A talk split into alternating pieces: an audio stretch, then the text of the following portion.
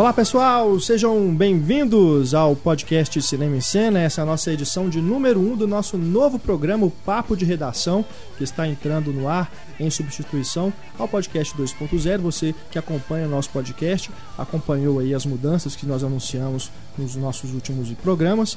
E aqui a gente começa esse novo programa com um novo formato, é mais bate-papo mesmo.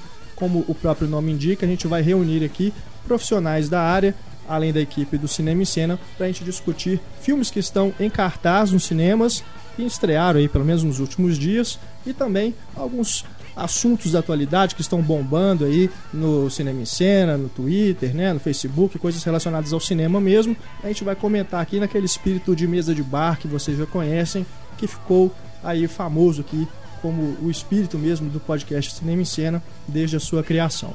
Estamos aqui reunidos hoje, eu, Renato Silveira, editor do Cinema e Cena, nossos redatores Luísa Gomes, que vocês já conhecem. Oi. E temos aqui a estreia de Antônio Tinoco.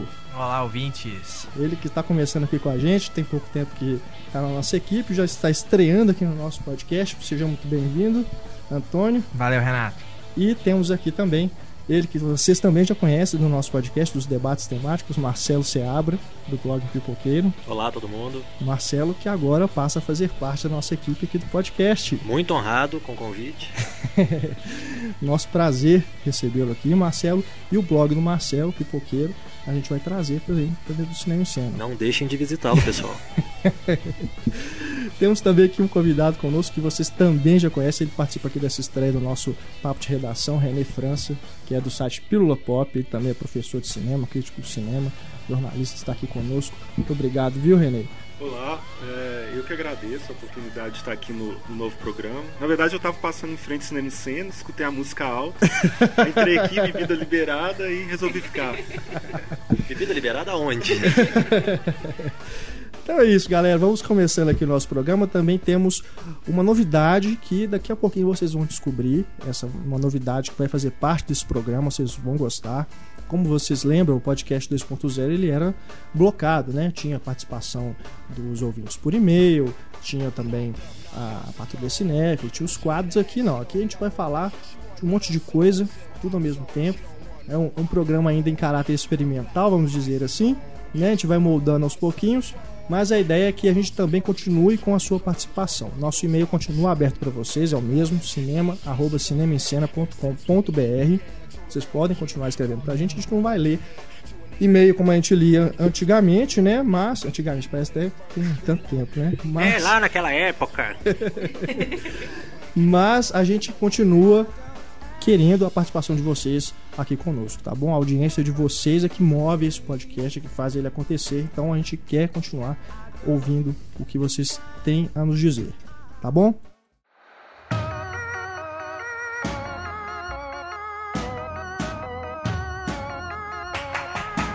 I saw something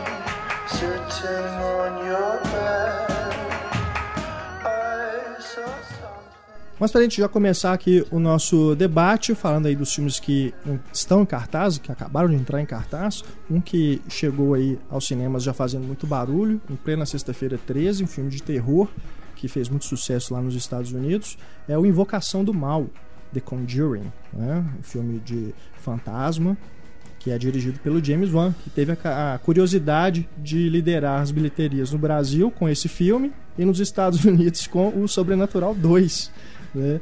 que ele, a continuação que ele dirigiu é o Moacir Góes do, do- do- dos filmes de terror, né? Dirige um monte de filme ao mesmo tempo, mas sacanagem com o James Wan, que é um diretor que tem se mostrado bem interessante e consistente, pelo menos como executor, né, de, de- da direção mesmo, dos movimentos de câmera e tudo, a gente pode falar um pouquinho disso ainda, mas Invocação do Mal. Esse filme é aterrorizante, menos para a Luísa Gomes, mas Eu, eu morri de medo. Luísa Gomes que teve a audácia de compará-lo à atividade paranormal, mas como é que é que você falou, Luísa? Vintage, dos anos 70. Sacanagem. Tem produtores em comum. Pois é. Não, tem muita coisa em comum em relação ao enredo. A, a mesmo, a- Fantasma. não, não só fantasma, as, as marcas no corpo, tá nos arcos do corpo do- da possuída, no caso. Uhum. É, Mas isso todo possuído tem, ué. Está certo, né? Isso acontece É. no mundo real. É, eu espero que não. Que é, você não sabia. É, ué. é. Nunca participou de quem- um exorcismo? Pra quem tem é, é, pessoas na família que são médiums ou amigos e tudo, acho que tem alguns elementos ali no filme que a gente até se identifica, né? De coisa de, de ver alguém assim atrás, assim, que, "Pô, assim, tem ninguém aqui, o que tá acontecendo? Se você assiste um filme como Sexto Sentido, por exemplo, tem coisas às vezes em comum da É. pessoa de baixar a temperatura ou sentir cheiro Pois ou é. qualquer coisa nesse É, sentido. do que cheiro. vai É. saber se isso é. Essa coisa do, do menininho atrás, que ela vai olhar no espelho, na hora eu lembrei muito, não sei se vocês vão lembrar, de um caso do Três Solteirões e um Bebê, que tinha uma história É atrás verdade. que tinha um é menino que era o filho da mulher que tinha morrido, a mulher que alugou a casa, aí você ficava parando a, a fita de videocassete Cara, ver. eu lembro que eles passaram isso no Fantástico, vocês lembram? Teve uma matéria. com aquela que musiquinha escabrosa, né? A musiquinha me deixava assustado. Mas isso era lenda urbana ou não? Ou existia mesmo menina ali Ah, atrás? eu até agora, até hoje. eu Cara, eu, Não, eu já depois- vi algumas depois imagens. Eles esclareceram, mas foi aquele, aquele esclarecimento É. safado, né? Tipo, ah, a mulher tava vendendo um apartamento e tinha um display de uma pessoa em pé. Exato. Uma coisa assim, que tava atrás da cortina. O que, que aquilo tava fazendo ali? Ninguém, não tinha um produtor, um infeliz pra poder ir lá tirar É. aquilo dali. Eu não, não comprei muito essa ideia, não. Eu continuo Pois é. achando que o menininho tava lá mesmo. É igual aquela novela, né? Do Meninos Eu Vi. Como é que era? Do Juca Pirama? Jucapirama. Meninos eu Ele vi o aparecia, né? No, fundo, assim, das cenas. Nossa senhora. Mas aqui, só pra tranquilizar, antes da gente continuar aqui o, o- a falar do filme, tranquilizar os ouvintes que ainda não viram, a gente não vai falar spoiler, tá? A gente vai falar dos filmes que estão em cartaz, mas evitando o spoiler. Então fiquem tranquilos que a gente não tá revelando nada demais aqui, não, tá bom? Mas a questão do medo. Porque isso também é uma questão subjetiva. Né? O Atividade Paranormal mesmo, conheço pessoas que morrem de medo com aquilo. Nossa, que E é. Eu, pra mim, também é um filme que passou assim. Eu, eu vi assim, não é possível. O que, que tá acontecendo demais aqui? Porque, né, aquelas coisas, lá a câmera parada e de repente vem a porta, vai e abre. Olha, uma porta abriu. Meu Deus, estou Né? aterrorizado. E, Mas- ah, o- isso é o que me veio com, acho que foi 100 mil, né? O, o orçamento. É por essas e outras que tem o 2, o 3, o 7, É. o Vai 9, ter, vai ter uma 14. versão latina. Vai Ó. ter uma É. versão latina. Seriado. Podiam fazer uma versão com estacionamento, né? Verdade. Estacionamento macabro. É. Mas é uma questão, como eu estava falando, é subjetivo o medo. Né? Tem outros filmes também, não só esses de, de fantasma, mas que o medo é realmente subjetivo. Vai funcionar para umas pessoas, para outras não. Mas acho que além disso, o, o, Invocação do Mal me meteu medo, diferente da atividade paranormal. Apesar daquele problema que eu estava conversando com a Luísa de sala lotada, que tem sempre um monte de gente gritando à toa Eu e se assusta mais. mais gritos, né? mais. A gente assusta Nossa. mais com as pessoas gritando que com o filme mesmo. Mas apesar disso, ainda assim aquelas cenas em que ele fica filmando o escuro e você não sabe, você fica naquela expectativa, vai aparecer alguma coisa. Eu, eu pelo menos em casa, assim, à noite, assim, quando aquele corredor muito escuro, cara, numa boa, depois de ver um filme desse, eu, eu confesso que eu fico com- meio com medo de ficar olhando, viu? Vai direto pro banheiro, escova os dentes e olha pro espelho na sua frente pra você ver o que, que você vai ver atrás de você. É, e tem uma cena ali que me lembrou muito o final de A Bruxa de Blair, na hora que eles descem lá pro, pro porão, né, da casa, que a câmera vai rodando assim, eles estão filmando também, né? Tem uma, não sei se é uma referência, enfim, mas na que hora a tem um gente virado pra parede ali no cantinho. é, na hora a gente lembra do, do filme, né, do da Bruxa de Blair, que é uma cena também que essa eu posso dizer, essa me meteu medo assim, de eu não conseguir ir na cozinha à noite. Depois que eu vi a Bruxa de Blair foi uma coisa horrorosa. Mas além disso, dessa questão do medo, né, a execução, a realização é muito boa. É, eu, ah, eu não sou um, um público muito bom de filme de terror. Eu sou aquele que fica. Ah, ele vai aparecer ali atrás. Sabe, eu, eu saio do filme porque o- né, os clichês já são é, tão, tão comuns, tão eficientes, que acabam te tirando do filme ali. Mas o que eu gostei muito desse filme é que ele. A, a forma como ele usa o que não está em cena, né? O, o cinema já é a arte ali do extracampo, do que está fora de campo, e o filme de terror principalmente. Assim, ele está jogando com aquilo que é chamado presente ausente, em que tem uma coisa que não está sendo vista, mas que ela está presente em cena, e você tem medo exatamente do desconhecido, porque você não sabe o que está ali. E, e o filme de terror usa muito isso, né? Você é, tá mostrando uma cena, mas a gente tem medo não do que está sendo visto, mas do que está fora do campo ali, está fora do enquadramento, que pode ser um monstro, um fantasma, um serial killer, o que for. E eu achei legal no, no Invocação do Mal, porque o, o ele, primeiro, o James Wan, ele apresenta o ambiente muito bem, o, o, o, o que, que é a casa, o espaço da casa, que ele vai fazer isso com aquela super legal brincadeira de você andar vendado por um ambiente que você não conhece, né? E com espaços abertos, né? Que é a família gigantesca, mas assim, a casa é grande, a casa comporta bem a família. Eu sou grande fã de planos sequências e esse já tem Sim. um plano de sequência formidável ali, né? Na hora que ele tá mostrando a casa. E aí, aos poucos, ele vai fechando um pouco o quadro, ou seja, ele vai aumentando a possibilidade de extracampo. Né? O Uhum. campo vai sendo cada vez mais reduzido, de forma que, aos poucos, aquela casa vai ficando sufocante pelo que a gente não vê, pelo que está fora de campo. E aí você vai ficando cada vez com mais medo, porque você tem sons que não estão em cena, mas que eles estão remetendo ao que está fora do, do quadro. É, e ele faz. Aí que eu acho que é, que é uma coisa de, da sutileza ali do diretor, é que além de, de fechar o campo e dar mais espaço então para esse extracampo, para essa coisa ausente que está presente na cena, é que ele vai saturando a imagem. Ele ainda vai colocando mais coisas quando, como o, os, o- os parapsicólogos, né, essa, É. essa profissão, vão para casa também com seus equipamentos que ele encha. A imagem fica muito saturada, é tanta coisa É. que você não dá conta de ver todos os detalhes ambientes. Então, aquele ausente do extracampo, ele pode estar dentro do campo agora, porque o seu campo de visão está tão cheio de coisas que você não tem certeza se você está vendo tudo o que deveria ver. E aí é por isso que se um copo cair, você vai assustar, porque tem detalhe demais na cena. é, de forma que o, o, o terror pode estar ali em qualquer lugar, né? E aí eu lembro muito de uma frase do Carl Dreyer, que é o, o diretor do Martírio de Joana Sim. que quando ele vai definir o que que é o suspense, a magia do cinema, ele fala, ele conta uma história que é, imagina que está todo mundo aqui numa sala, a gente está conversando, e aí de repente eu falo que atrás daquela porta tem um corpo de uma pessoa morta. A sala mudou e todos nós mudamos. Ninguém viu aquilo, mas é o, é o presente ausente. Aquilo mudou a ambientação toda. E eu acho que o Invocação do Mal, como bons filmes de terror, usam isso. Eles estão mostrando uma coisa que não está sendo vista, mas pelo extracampo, por todos os detalhes da construção do clima ali, aquilo está presente. Então você tem medo por não estar vendo aquilo. Tanto para mim é pior, pior é, o, o filme piora quando ele vai chegando um pouco pro final, que aí você tem que mostrar algumas coisas. Então você você está jogando para dentro do quadro aquilo que que estava no, o- no terror que era quase quase psicológico ali da forma como a coisa estava sendo construída, né?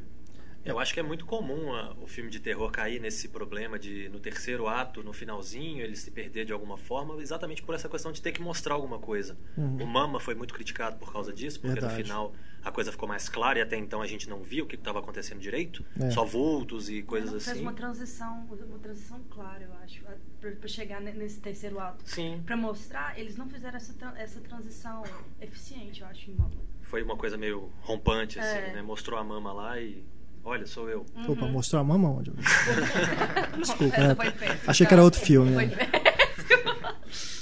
E aí tem o próprio Sobrenatural, né, do, do James Wan também, foi criticado por isso também, porque ele vai conduzindo, É verdade, é. vai criando uma atmosfera, e aí do nada tem um bicho lá com a cara de palhaço, um meio esquisito. O Darth Maul. É, o Darth Maul. e aí já dá uma cortada, mas isso não, não entrega nada do filme pra quem não viu, e eu acho que vale a pena ver, porque é um- eu, eu pelo menos gostei Sim, bastante. sim, bem eu acho que é um legal. filme bem legal e tem muitas coisas em comum, né, com essa Sim. Invocação do Mal. Sim. Você tem, a- além da presença do Patrick Wilson, né, que é o, o pai da família em um e o demonologista, o estudioso, seja lá o que for, no outro.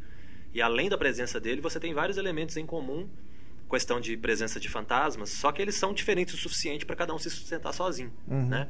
Agora, isso que o René estava falando sobre as formas que o James Wan tem de crescer a tensão, acontecem também no sobrenatural, porque você também tem coisas ali que você não está vendo. O cara tá entrando às vezes numa dimensão desconhecida para todo mundo, até para ele. Então isso tudo ajuda a criar uma tensão que é muito bacana. Sim, com É, e, certeza. aí é, é o talento do diretor e do montador também, né? Porque eu acho que o, o, o terror ele, ele trabalha com uma, um esticar do tempo que se você parar antes do ponto, fica sem graça, se passar do ponto, fica passado também, né? A coisa perde a graça. Então você tem que levar até um máximo ali, que é uma coisa muito sutil, quase intuitivo mesmo de agora eu vou mostrar, agora eu vou dar o susto. Porque se você ficar também no suspense eterno, uma hora perde a graça. né? Eu acho que ele, Verdade. que ele consegue equilibrar isso bem na Invocação do Mal. É. Agora, uma característica também, né, do, dos filmes do James Wan é que tem sempre um boneco, né? É. Os Jogos Mortais. Tem um que saiu aqui no Brasil, acho que direto em DVD, que chama Silence. É, Gritos Mortais, eu Gritos acho. Mortais, É, o- é. Gritos Mortais, ah, que, Que ótimo, é sobre um né? ventríloco, né? É. Sobre um boneco, assassino, ou qualquer coisa Na assim. Invocação do Mal tem a, a boneca, né, no Que começo. é muito parecido, é. E, E no- agora eu não lembro no Sobrenatural. No sim. Sobrenatural tem, né? Um, Tem um- também, um né? esquema do boneco também. É, E não deixa de ser diferente da cara do bicho do- dos Jogos Mortais, né? Do, Aham. do bicho que o Jigsaw apare... põe No na Gritos câmera. Mortais, inclusive, uma cena do Jigsaw tá assim, num cantinho escondido de uma cena. Ah, é, É, tem o. Easter egg. Easter egg. Olha só. O, É. o- o que me deixou frustrada em, em relação à Invocação do Mal é, é que, assim, eu tinha visto o trailer antes e eu acho que a cena que realmente me colocaria medo mesmo, assim, que tem uma criação de uma tensão horrorosa, eu já tinha visto no trailer. No trailer. É, e isso, assim, acabou, É, isso é um problema que atinge vários filmes, né? sabe? Quando eu, De revelar não- muito no na, trailer. na hora não deu. Entendi. Não, não É, eu não tinha visto nenhum. o trailer. Eu também não. Aí quando chegou É. é esse mesmo. É, isso é foda, É isso né? mesmo. É bom é quando eles fazem igual fizeram com o Robbie Wood do, do Kevin Costner, né? Que tinha uma cena inteira no, no trailer que não estava no filme. Pois é. Serve pra apresentar, mas não estraga nada, né? É. Melhor assim. Ainda mais É no caso de um bom. filme de terror, né? É bom quando eles fazem isso, né? Produz alguma coisa só pro trailer, né? E ela serve como um adicional, né? Não É. é só um- alguma coisa pra te chamar a atenção. Não, Uhum. é, mas tá rolando aquela coisa também de filme de comédia, até mesmo em, em filmes é, de fantasia, por exemplo, em Thor. Aquele, o trailer de Thor que no final Ah, sim, a do- cena do, do letreiro, pós-créditos. no final que mostra assim a logo, aí me vem um- uma cena que prova- provavelmente é a maior piada do filme. É. E acaba com o filme. Isso no do Hobbit também, né? É, no Hobbit que mostra, mostra o dragão, pô. Que, tipo assim, Escondeu o filme inteiro, É, né? O primeiro no filme inteiro, trailer. aí no trailer mostra. É foda. em filme de comédia eles sempre fazem isso, pegam a melhor piada do filme, colocam no É, trailer. trailer de comédia é dureza. Às vezes é a única piada do É. filme, né? Pois é. É, realmente complica. Agora, o, o Invocação do Mal, só um- um- uma coisa curiosa, é que ele, o- os demonólogos lá, eles juntam artefatos das coisas, né? Que eles. Que eles dos crimes que eles Acho isso resolvem. bizarro E, demais. São e aí, doidos, na, na doidos. cabine pra imprensa de São Paulo, eles deram uma caneca do filme. E aí, eu, Você benzeu essa caneca? eu morro de medo dessa caneca. E eu, eu não tive coragem de beber nada nela. E eu tenho medo de eu jogar ela fora e, ser amaldiçoado por isso também. sabe? Mas é uma caneca normal assim ou ela É uma- tem é tipo, uma- algum- É uma alguma caneca de decoração? cerâmica. Não, ela é toda preta, escrito The Conjuring. Ainda bem que não tem um bicho lá. Mas é só você vai tomar né? um café assim, ver um reflexo lá aí eu dentro. fico pensando assim, é um artefato do, do negócio. Ou- ou- ou, é, umas palmas, assim, pela, pela Ah, casa. é, nossa. Não, e imagina, esses cara. objetos eles são mantidos ainda. A Lorraine Warren, que ainda tá viva, ela mantém um museu que é a casa Ah, dela. é? É onde realmente ela mora. real essa história? É, gente, a- o casal Warren existiu. Não, É. Obviamente que eu não vou dizer que tudo que tá ali no filme é verdadeiro, né? Ou qualquer Ah, coisa ela assim. tá viva porque- então ainda. Mas o, o Ed morreu em, no- em 2006, se eu não me engano. Mais ou menos morreu, né? É, Tá por sabe Ai, até que horror! Porque ela alega que ele ainda conversa com ela. Inclusive, né? Luísa, tem alguém atrás de você, Luísa. Não cola comigo. Não cola. Você Entra- devia ter trazido a caneca pra gente fazer aquele joguinho É. aqui também. Jogo da caneca, né? Aproveitar que estamos reunidos aqui, né? com. Entrar com ela no avião Vai é saber, perigoso. né? É. Tá doido. Mas o, o casal Warren, eu acho que seria bem interessante, já que hoje tudo vira série, tudo vira franquia, ter uma série com eles, né? Eles passando por um outro É, caso, investigando uma outra spin-off, situação. Mas eu acho que aquele final ali deu a entender uma continuação. Opa, calma. Eu só falei Ah. isso. Calma. Tudo bem. Não vamos entrar em detalhes. Com, com certeza eu acho que com aquele final deixou muito em aberto. Assim. Mas já tem até anunciado, não? É, eu Vai acho que ter? sim, é, eu lembro. Tem uma Acho que logo continuação, depois que fez o sucesso, foi a mesma coisa agora do Sobrenatural. Mas Dois, né? ia ficar, ia Que ficar estou, foi uma o primeiro que lugar e ficar- já anunciaram que vai Uma ter série ia ficar muito supernatural, assim. E eles iam ter que fazer. Eu acho que em uma. Talvez na HBO, não sei. Mas Uhum. uma série de TV. Com o monstro da semana, é, tipo aí Arquivo isso, X. isso parece muito supernatural. Essa coisa de caça-demônios. Entendi. Mas pode- qualquer coisa pode ser melhor. Eu acho que há, Supernatural, há então. material. Você vê, por exemplo, o caso da casa de Amityville. Foi um caso Sim. examinado por eles, Sim. que eles se envolveram, não sei até que ponto, mas eles se envolveram no caso. É um caso tido como real, né? pelo menos até uma certa parte do que que aconteceu, do que é sabido hoje. É, O, o livro foi escrito por um jornalista chamado Jay Anson, que relatou o que que aconteceu na casa, o que que aconteceu com a família que morava em Amityville, na, naquela casa. Então, são várias as histórias, são vários os casos que os Warren alegam terem coberto nesses anos todos. Então, acho que material para roteiro, material para mais filmes não ia faltar, até para uma série de televisão, se fosse o caso. Mas assim, voltando um pouco, é, eu tenho quase certeza que o James Wan declarou que os, o Sobrenatural 2 e essa Invocação seriam os últimos de, desse, terror é, de terror, porque agora ele não quer mais mexer com É, isso. o cara vai fazer Velozes e Furiosos Curioso 7, sete. né? Por que, que você fez isso? Teremos que ter outro diretor bacana, então, no lugar. Quiçá o 8 e o 9, porque já É, já confirmaram que tem uma confirmaram trilogia mais pra é. frente aí, né? O, e. Vai ser o Essa- Van Diesel de cadeira de roda. Vamos ver quem ganha, vamos bater um pega. Vendida de árvore, de Groot. Não, e tá virando- volta como árvore. Tá virando praticamente um mercenários, né? Porque já contratou Pois o é. Jason Statham, que já é um mercenário. Russell. Agora o Kurt Russell, pô, né? Tem o Tony Jaa, né? Do Ah. É, Tony Back. ficou muito os mercenários. Kurt Russell é o o- Snake Plis- Plissken, né, pô? Então, Pois é. ele devia estar no Mercenários. É, verdade. Vamos ver o que, que vai sair disso aí. Mas e voltando nessa coisa da série, baseada em The Conjuring, a, a Vera Farmiga não poderia fazer, porque ela tá fazendo outra série de outra casa muito.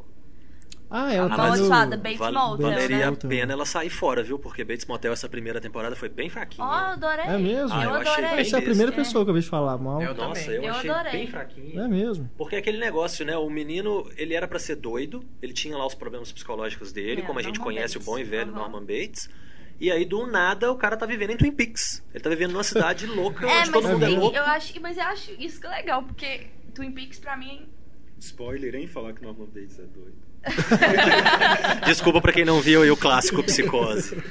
Mas eu, eu, acho, eu achei legal essa contextualização que eles fizeram no- é, agora, assim, porque eles, eles se passam não, não é nos anos 50, não. É, trouxeram o personagem pra agora. É, Ele então tem tem, aquela coisa, tecnologia e tal. Eu achei bem legal.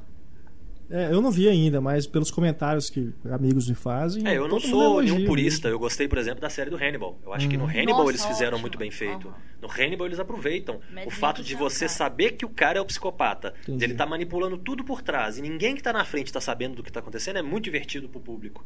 Então Hannibal conseguiu, eu acho, atingir o objetivo que eles deveriam ter, provavelmente. Agora, Uhum. Bates Motel não me, me pegou, não. Eu vou, claro, eu vou continuar assistindo porque eu sou fã do Norman Bates. Então, quando vier a segunda temporada, eu vou continuar dando uma chance. É Mas a uma primeira não me prequel. convenceu, não. É uma Ah. prequel meio assim, meio Eu quero assistir. lenta. é, A, a, a formação do personagem tá realmente meio lenta, assim, mas eu, eu espero que chegue num ponto. Num, um certo ponto da série que a coisa deslanche, assim. Uhum. Tá aí outro problema, né? Você precisa de quantos anos pra formar um psicopata? É uma coisa meio louca isso, né? O cara pode ter tido um evento na vida dele que levou ele a ser um psicopata como Dexter, por exemplo. Ou, sei lá, ele pode ser simplesmente um desvio psicológico. Agora, ele ficar anos e anos convivendo numa situação, parece que ele tá sendo cozinhado, que no final ele vai virar um bolo. É meio estranho isso. Bolo. Uma coisa que o Renato falou, que ele não conseguiu mais olhar no escuro, né? Depois Sim. de ter ido ver o filme. Eu fui assistir Os Pássaros, né? Nessa mostra do Hitchcock. E eu, toda vez agora que eu saio na rua e escuto os pássaros, cara, eu lembro do filme na hora, dos ataques. Não consigo mais. E aliás, tem uma cena em tributo aos pássaros em, em Invocação do Mal. É mesmo, Ó. verdade.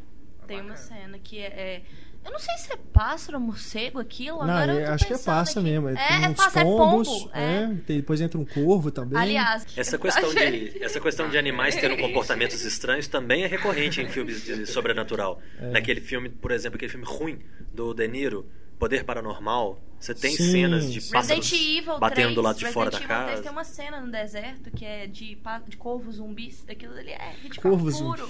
É, provavelmente Ele nos pássaros devia estar cheio de espíritos na ilha. zumbi É. e se transformam em zumbis. Muito bom isso.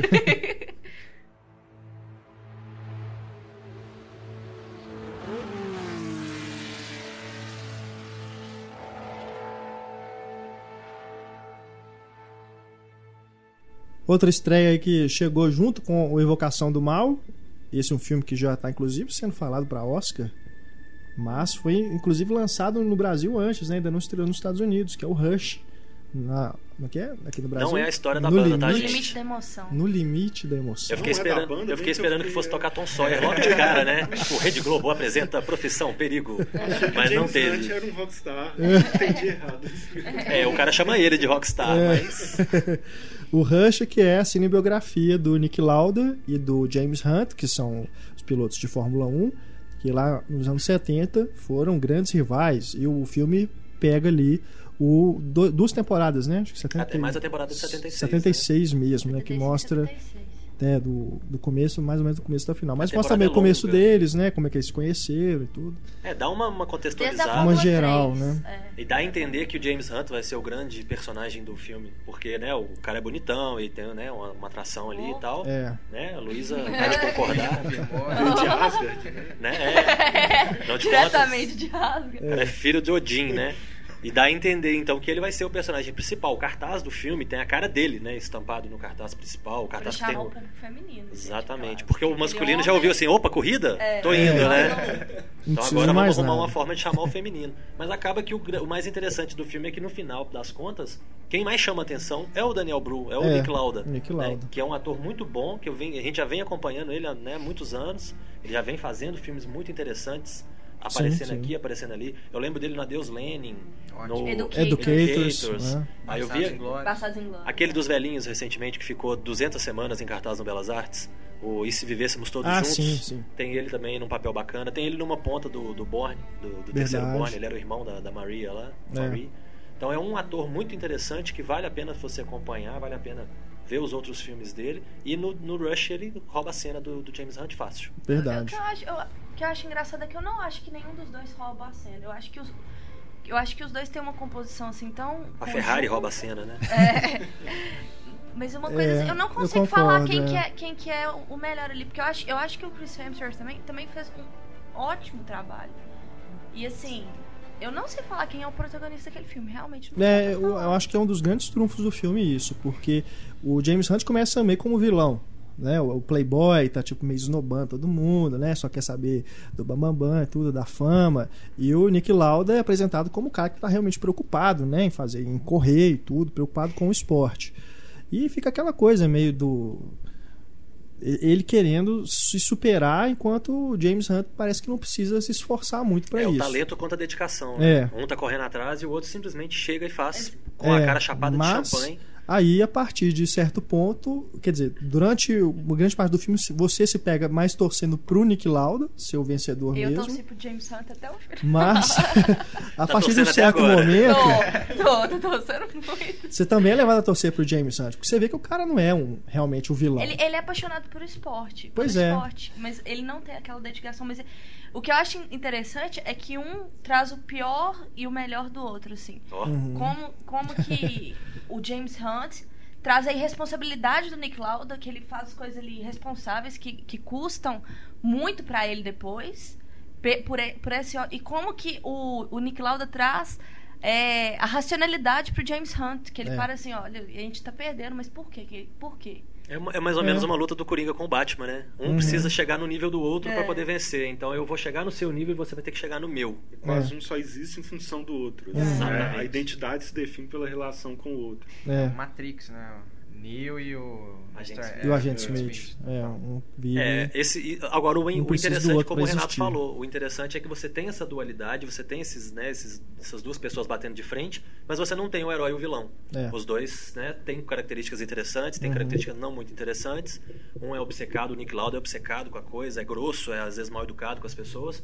O James Hunt é irresponsável. Uhum. Então os dois têm um lado negativo, os dois têm um lado positivo. E eu acho que tá aí a graça né, do, do filme. Você vê esses dois seres humanos que estão ali sendo filmados. É. O próprio Nick Lauda deu depoimentos né, recentemente falando que foi uma experiência aterrorizante para ele ver, ver tudo e ele adorou Uhum. né, ao mesmo tempo. Porque ver a experiência toda do, daquilo ali que ele passou. E ele fala hoje claramente que, bom, acho que é melhor não entrar muito no- nos detalhes, no mérito do filme, porque são fatos históricos, mas como as É. pessoas podem não conhecer Acho melhor chegar lá sem saber o que, que aconteceu de verdade também. É. É, eu, eu Quem fui não no leu, YouTube né, buscar tudo depois de ver o filme. Depois do filme, né? Não, é- é antes- interessante, Não, e eles é ficaram interessante. muito parecidos, né, fisicamente, porque Ah, ah, ah. depois Existe- que ele mistura foto, cenas existe de um- arquivo com o do filme, tem hora que você fala assim, peraí, Tem uma foto aqui é deles de com o verdade, uniforme vermelho é o da- de corrida, sentados no carro, um olhando pra cara do outro, conversando, que os atores fizeram a mesma foto. Ficou perfeito. Ficou assim, natural, eles não estavam imitando, mas ficou muito bacana a caracterização. A maquiagem do Daniel Bru ficou assim, perfeita.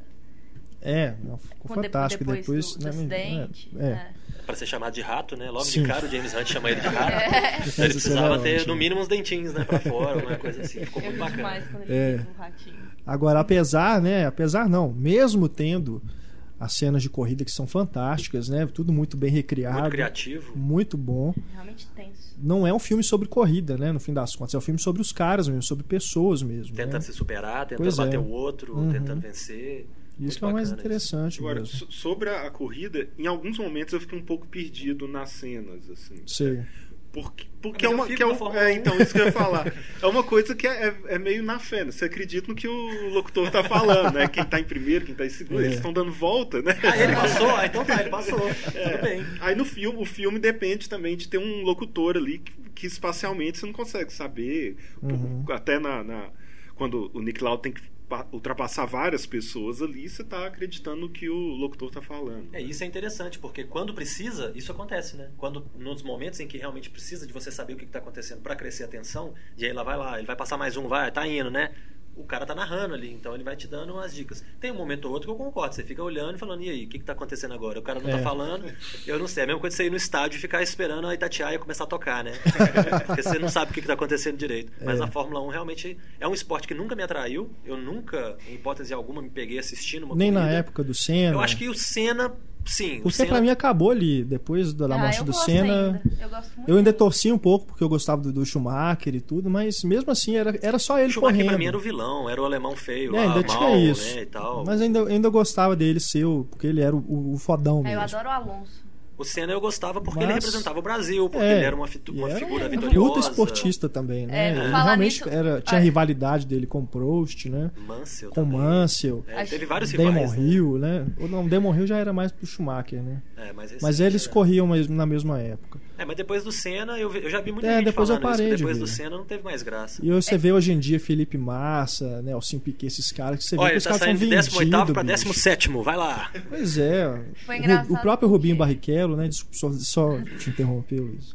Só pra acabar o raciocínio aqui. O próprio Rubinho Barrichello também, com aquela coisa de deixar passar, né?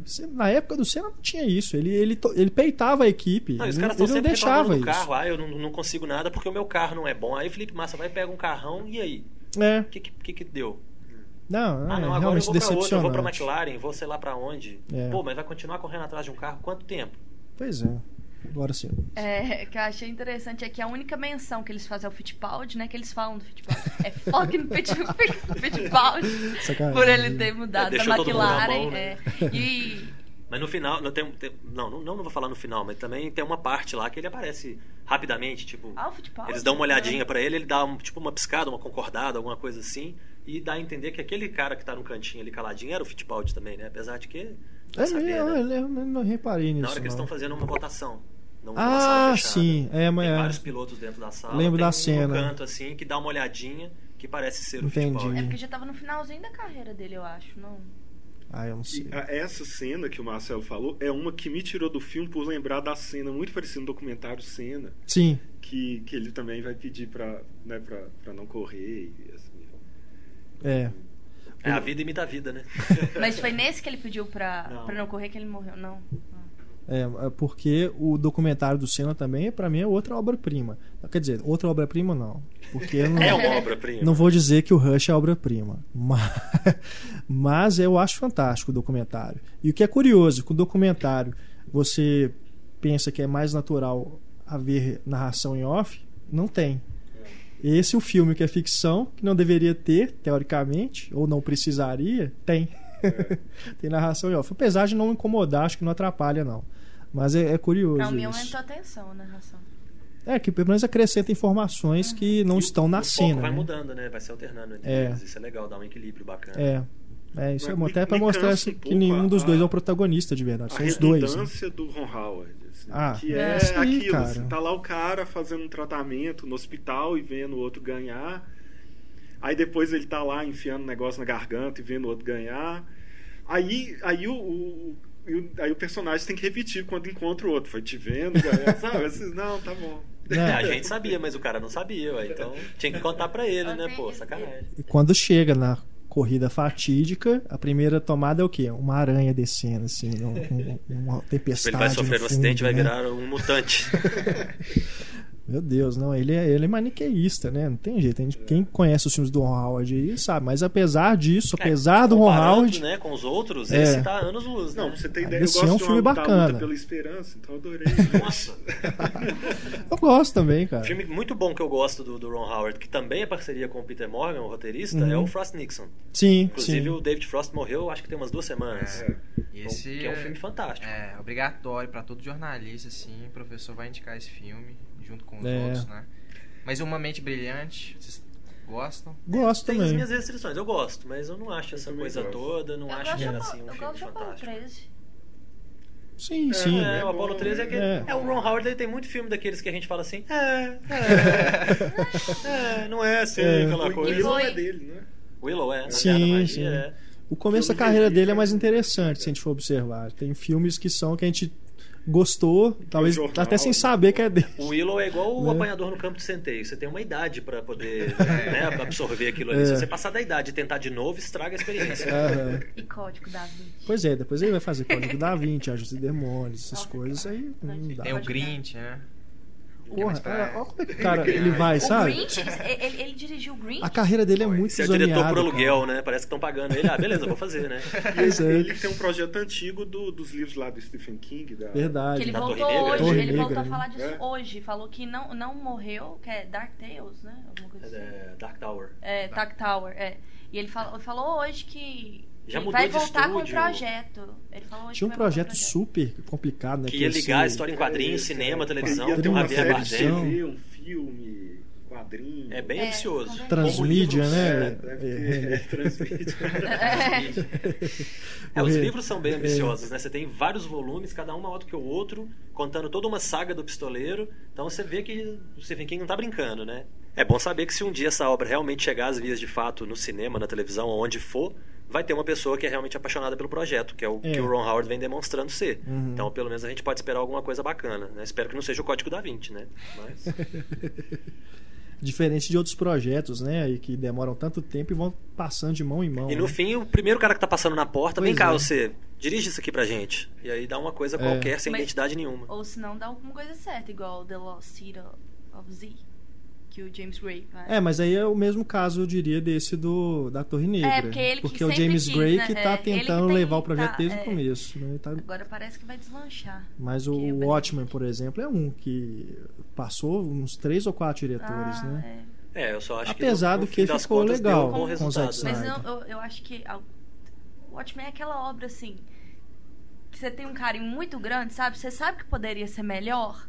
Você fica esperando aquela coisa e não foi o que, que eu tava esperando e assim. É, eu não sei, pra mim até que ficou Pra dentro mim foi do... fantástico. Eu acho assim, são É. duas coisas É. diferentes. Você tem a revista e você tem o filme. Se você guardar as devidas diferenças ali, É. é um filme fantástico. Que eu achei muito bem feito, muito bacana. Que eu fechei o olho pros exageros ali do Zack Snyder. Pra, Câmera lenta. pra É, câmera o lenta. É. Vocês chegaram a ver a versão do diretor? Que dizem que a versão do diretor já não é tão horas, boa. três, É. horas, três horas e Eu vi. Que aí já coloca coisa Eu vi no demais. cinema a e versão comercial e depois vi em DVD a Eu- versão eu do tenho- diretor, que tem o- os cargueiros, os contos do Cargueiro, Ah, é, aham. que é Já inserido super na história. legal. Mas ele não, eu não gostei do jeito que ele leva os contos Cargueiro Negro pro, pro cinema, não. É como no quadrinho que Parece vai muito, só que assim. com as partes, tudo. acaba de um jeito muito estranho. É, Eu acho que nos dois fica um pouco fragmentado, É. assim, fica meio. Às vezes fica um pouco sem sentido, aí você acaba depois vendo qual que é, por que, que ele tá te levando aquilo ali. Eu acho que no- o, o efeito pra mim foi o mesmo, nas revistas e no filme, vendo o- as- os trechos do cargueiro no meio da história. Deu na Uhum. mesma. Entendi.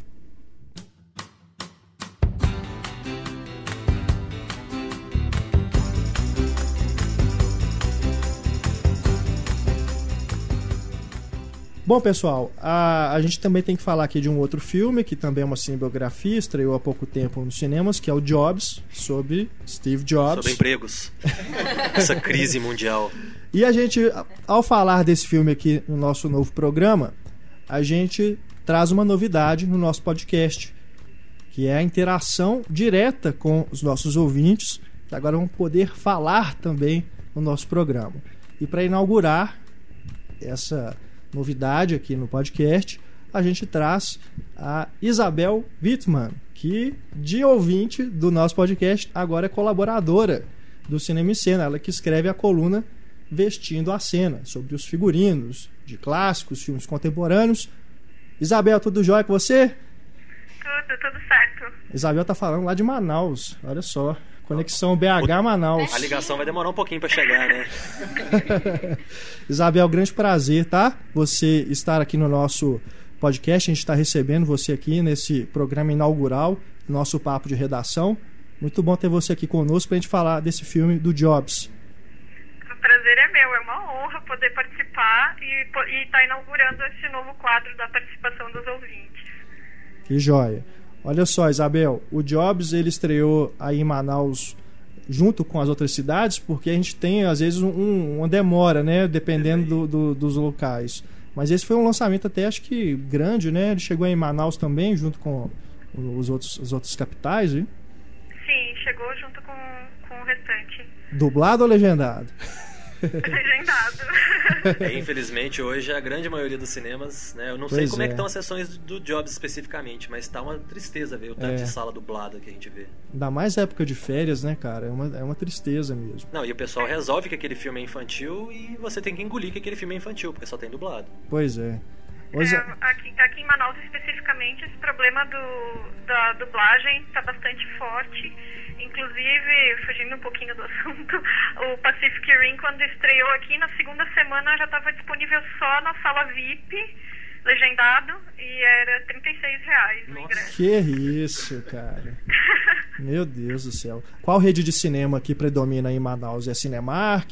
Severiano É, Ribeiro? tem Cinemark, tem Cinemais, e agora inaugurou uma Cinépolis. Ah, Cinépolis, pelo menos aqui em Belo Horizonte, as salas são boas. É, então, eu fui ver o, o Círculo de Fogo nessa do Cinépolis, nessa sala VIP. Achei muito bom, mas o preço Não é dá, né? viável, né? É verdade. É pra ver uma Por vez no ano, né? Tem que interagir com os robôs por esse preço. Você tem que entrar dentro do Jagger também, de né? Faz a conexão neural.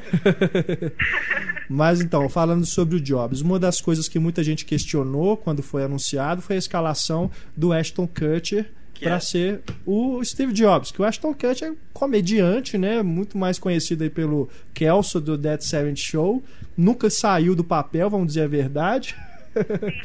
Mas e como o Steve Jobs convenceu para você, Isabel? Olha, pra mim não convenceu. Especialmente naquela cena da abertura do filme, onde ele já tá mais grisalho, com barba, que ele tá apresentando o, o lançamento do iPod. É, parecia uma peça teatral escolar, assim, aquela maquiagem para envelhecer com aquela barba postiça, sei lá se era postiça, mas não sei como, uma maquiagem muito artificial.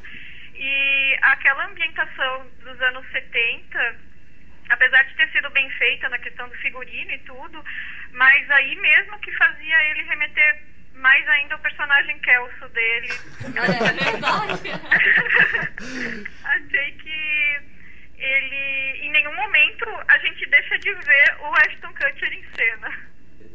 Eu acho que o, o- o grande problema do, do Jobs é de fato o Ashton Kutcher, porque tem muita coisa ruim ali. Eu acho que hoje, quando você fala que determinado, é, determinada produção é para televisão, já não tem mais o peso que tinha antigamente, porque antigamente parecia que era porcaria.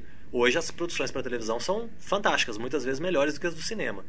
Mas essa conotação de filme para televisão, filme da semana, é, se aplica muito bem ao Jobs, porque parece que é uma coisa feita no quintal de casa e ele não tinha alguém bacana realmente de peso para chamar. Ele chamou um comediante que estava precisando de emprego, querendo se provar, que é o Ashton Kutcher. Eu, eu, eu já acho que o Ashton Kutcher é o menor dos problemas do Jobs. É aquela coisa, Ashton Kutcher você já sabe mais ou menos, né? O melhor filme dele é o quê? Feito borboleta, né?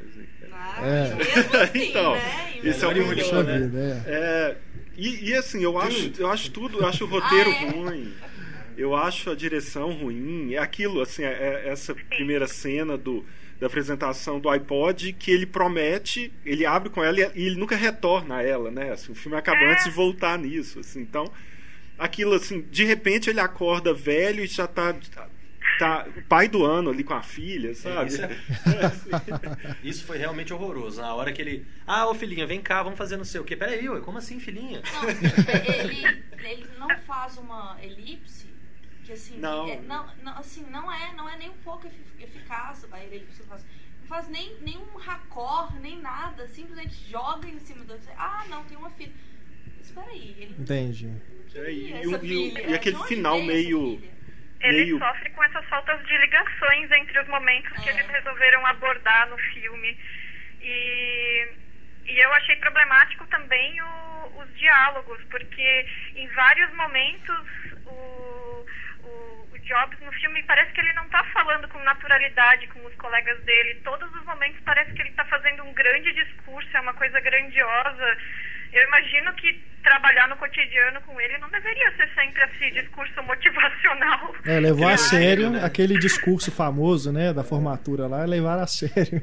Ele era o, né, o orador. É, a impressão que dá é que o roteirista, o diretor, seja lá quem for, eles acham o Jobs tão genial, tão bacana, ou eles se veem nessa obrigação de colocá-lo como tão genial, tão bacana, que o tempo todo o cara tá sendo ovacionado, tá sendo Entendi. seguido, É a câmera messiânico, segue, né? é. Ele é praticamente o messias da- dessa geração, porque ele criou até tudo um- que a gente precisa. Nossa.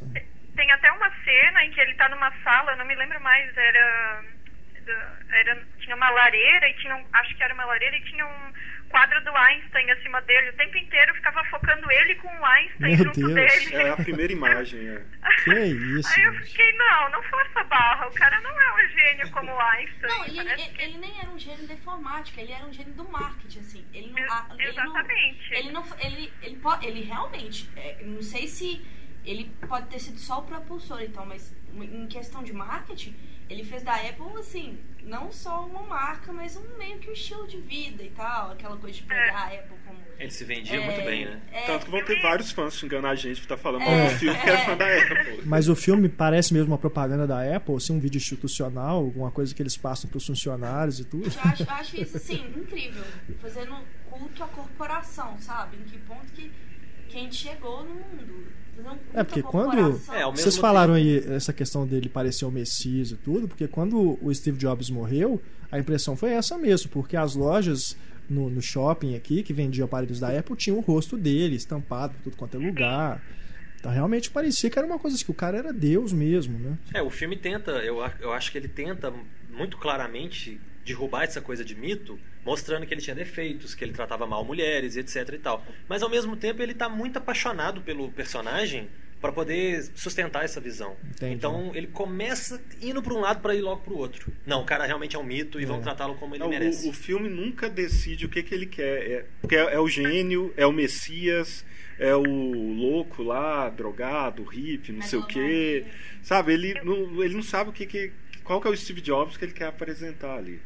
E o filme, ao mesmo tempo, ele também não define isso que a Luísa falou, de que ele era o, o expert do marketing, mas o filme, ele, em nenhum momento, ele define o que exatamente ele fazia, porque ele parece dar a entender, às vezes, que ele está inventando algumas coisas, é, quando ele está com o Oz no início, que eles inventam, quer dizer, que eles fabricam o Apple I e tudo, ele fica querendo dar a entender que em algumas, é, algumas partes do processo ele está participando ativamente, quando na verdade ele não era um técnico, ele não fazia isso, quem fazia era o Oz, então... É, Ele não era um programador, em momento algum. Dá a entender duas coisas. Primeiro, que Não. ele explorou o Ozzy e os demais companheiros dele. raiva.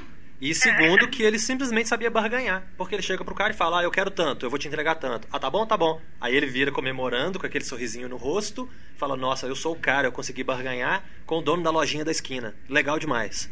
É complicado, viu? O que eu achei, o que eu tive um problema também foi a relação dele com o Oz, assim. A- é uma coisa tão clichê aquela relação que você sabe exatamente como que vai acabar.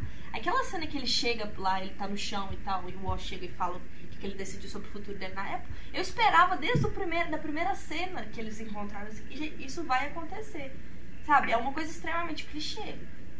E apresenta isso de uma forma como se fosse uma grande É, novidade. assim, não, vai ser uma amizade legal. Não, Entendi. sabe? Em momento nenhum mostra isso. Vai ser uma coisa ele explorando, explorando, explorando, sanguessuga, sanguessuga. E o cara lá, quieto, sem falar nada, entendeu? É, lembrando que a gente tá falando do filme, né? É bom lembrar, igual o Renê falou, senão daqui a pouco tá todo mundo xingando a gente. A gente tá falando do filme. Mas em questão de definição do personagem, não, não entrando no mérito de linguagem nem nada, mas o, o filme, aquele an- antigo, acho que era da TNT, Piratas do Vale do Silício, Sim, ele, sim. ele mostrava muito melhor toda essa trajetória e ainda mostrava do Bill Gates em paralelo. É verdade. Era o Noah Weil, né? Que era o É. Steve Jobs. Uhum. Legal. É, Esse é o grande perigo de você fazer um filme sobre alguém que acabou de morrer, né? Porque você ainda não tem uma distância para você mostrar o cara, talvez, dessa forma desmistificada, né? Você A vai mostrar o ídolo, né? Você vai mostrar o que as pessoas é- querem venerar. E é bem aquela coisa, o, o que é Steve Jobs pra, pra cultura americana, assim? Porque essa coisa de cinema, ele acabou de morrer, mas e agora a cinebiografia do Julian Assange? Sabe, é uma, uma obra hollywoodiana sobre um cara que é considerado inimigo de Estado, assim. Então, o que, que esperar desse tipo, essas grandes corporações tomando conta de cinebiografia de uma pessoa que representou um certo impacto? Quais as intenções, né? É. Com esses filmes, né?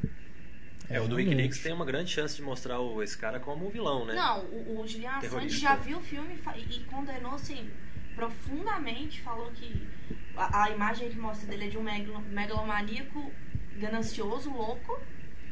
E ele, ele já condenou o filme, falou que aquilo dali, 90% é pura Ainda ganância. colocaram o Benedict Cumberbatch, que é o grande vilão de Star Trek, pra ser É. ele, né? É, é o aí cão, é dureza. É o cão, é o cão.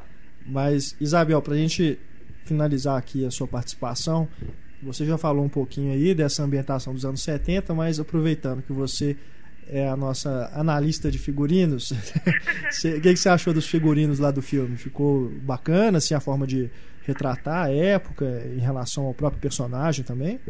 Olha, Tem uma eu- transição dos anos aí, né? ok o figurino, mas é, também não é um período muito difícil de retratar, ainda mais que a maioria dos personagens são masculinos, então roupas masculinas do final dos anos 70, ali meados dos anos 80, muito simples de fazer esse retrato e até a questão assim de cabelos, barbas, né, tranquilo nada excepcional o que o filme faz. E depois o Steve Jobs ele adota aquele visual dele de calça jeans e camiseta preta.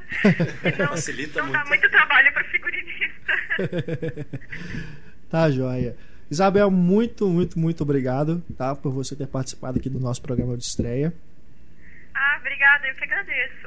E a gente vai te convidar mais vezes para participar, tá bom? Ah, legal, obrigada. Então você que está nos escutando, você ouvinte e quiser participar também no nosso programa, vou pedir para você mandar para a gente por e-mail o seu telefone. Você que quiser participar, quiser também comentar aqui conosco, mande para a gente o seu telefone, de preferência o telefone fixo, e a gente vai sortear. A partir de agora vai ser, vai ser de surpresa. A gente vai ligar para vocês e vocês vão já estar aqui dentro da gravação do nosso podcast. Vai ter musiquinha. Então não deixem de mandar o telefone para cinema arroba cinemaencena.com.br, tá bom?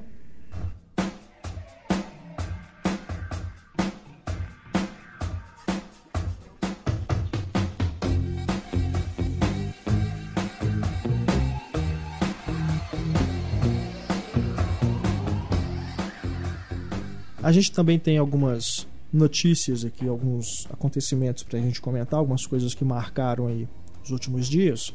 Eu queria primeiro começar perguntando se vocês estão preparados para 5 horas de ninfomaníaca. Não! Sim. Não! Eu, eu acho que é aquele negócio assim. Cinco horas de putaria. É! Pelo Las von Trier. Ah, Ai, finalmente já- alguém consegue! Você sabe que vai vir uma É, coisa é. pesada, assim. que Você vai ficar É, pior do que assim.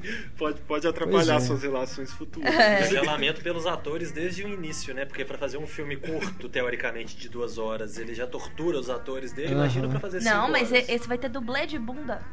Este filme vai ter dublê E de bunda. Vai outras ser coisas. montagem de Dublê, corpo. é, dublê de corpo, é. Não, é daqui pra baixo, é literalmente dublê de bunda. Mas não tem só a bunda daqui pra baixo. É, mas eu, eu, ô Renato, eu Mas tô a- tentando, né? Até o Joey Tribbiani já foi dublê de bunda, qual o problema, Pois né? Ah, verdade, dá um patino. Vai ver ele que tá lá.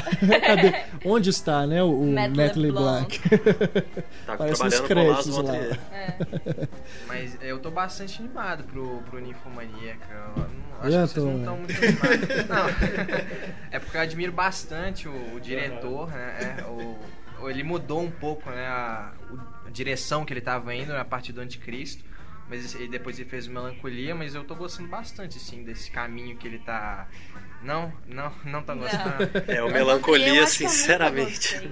O Zantrier eu nunca gostei dele, porque eu, eu acho que as atitudes dele, a nudez, a violência não são justificadas, sabe? Ah, eu, não, Não eu acho são. que. Não, eu acho que dentro do que eles propõem, eu acho que Ah, eu- não é gratuito assim também, não. Eu vi dois filmes mais ou menos na mesma Quando semana. que vai ser gratuito uma cena que Kirsten Dunst toma um banho de lua, totalmente nua? Ah, mas apesar no Fica pinto do William Dafoe. Hein? Ué, pra e quem aí? gosta. Ah, é. pois é. Eu vi dois filmes na mesma semana que estavam sendo muito elogiados de uma forma geral e dois filmes que não tem nada, absolutamente nada a ver um com o outro, que é a Operação Madrinha de Casamento Sim. e o Melancolia. Eu vi muito próximo um do outro. E eu Não, falei assim, bom, os Essa é dois a sessão sendo... dupla do inferno. Os dois estavam sendo elogiados, estavam fazendo bilheteria. O, o Bridesmaids está fazendo uma bilheteria fantástica nos Estados Unidos e tal. O Melancolia já tava, acho que já tava chegando em locadora na mesma época, não sei. Aí eu peguei os dois pra assistir. Meu Deus, queria morrer no final dos dois. Duas porqueiras. É mesmo? Eu, eu detestei os dois, com a mesma lembro, São. Madrinha de Casamento é muito bom. Nossa, Parece um, um, um, Imagina. um sketch grande de Saturday Night Live. não dá Imagina- certo. Tem que ser, tem que ser rápido, tem Imagina que se ser curto. inverte o diretor de um e do outro. Nossa, já pensou? Aquela cena lá da Melissa McCartney com dor de barriga. O que ia virar na mão Gente do céu, como que alguém pode rir de. Oh meu Deus, uma gordinha tá com diarreia. Uau! Ah, Meu Deus. Eu tenho que admitir que eu morri de rir. Eu também. Aquela cena do. do- gente, aquela Cara, cena por do mais avião. assim- É o restaurante brasileiro. Por mais baixo que seja o tipo do humor, por mais escatológico que seja. Mas é o tipo da coisa que, Não, a igual cena- nos, no- nos Irmãos Farelli, eles fazem muito bem, sabe? Eu acho que tem um timing No- cômico no muito Lloyd bom. Tem, a diarreia lá. Diarreia. É, É. Mas aquela cena do, da Kristen Wiig é, bêbada no avião, eu vejo ela quase toda semana no YouTube pra passar mal de rir, que eu passo mal de rir com aquela não é pra cena. tanto, Luiz. Não, é, eu estou sendo. É uma Nossa, eu hipérbole, tenho né? vontade de bater em alguém quando eu vejo um trem desses. Help cenas me, assim. I'm poor! Eu acho engraçado demais. Não, e É. o Melancolia foi no Mas- mesmo caminho. O Melancolia eu quis, sei lá, cortar os pulsos ou cortar os pulsos do Só diretor. vale pelo Alexander Skarsgård, só Mas, isso. mas só pra eu entender uma coisa, vocês não gostam do Lavontriado de agora ou vocês gostavam dele do passado? é, Não, do não, eu, eu gosto dele, eu gosto. Eu Por gosto isso que eu acho que o filme só. vai ser ruim. Porque. Ah, entendi. Entendeu? Assim, eu vou ver e falar assim, ah, então acabou. Vou entrar pro monastério agora. Entendi. Porque o sexo não vai funcionar mais pra ninguém. sabe? É, é bem capaz, viu? Não, E Você teve- aposto que a, que a distribuidora vai lançar no dia dos namorados. Na, na Suécia vai chegar na noite do Natal. Então eles vão Vai no o, dia 25 de dezembro estreia eles vão esperar o dia do sexo, ou o dia do orgasmo, né? Nós vamos Agora voltar à década de coisas. 70. Na década de 70 era chique, né? Você levar sua ser esposa um pra ir no cinema ver um assim. filme pornô light, tipo Garganta Profunda, alguma coisa assim. Então, O que eu, o que eu, o que eu achei. Já teve cena, já lançaram algumas cenas, né?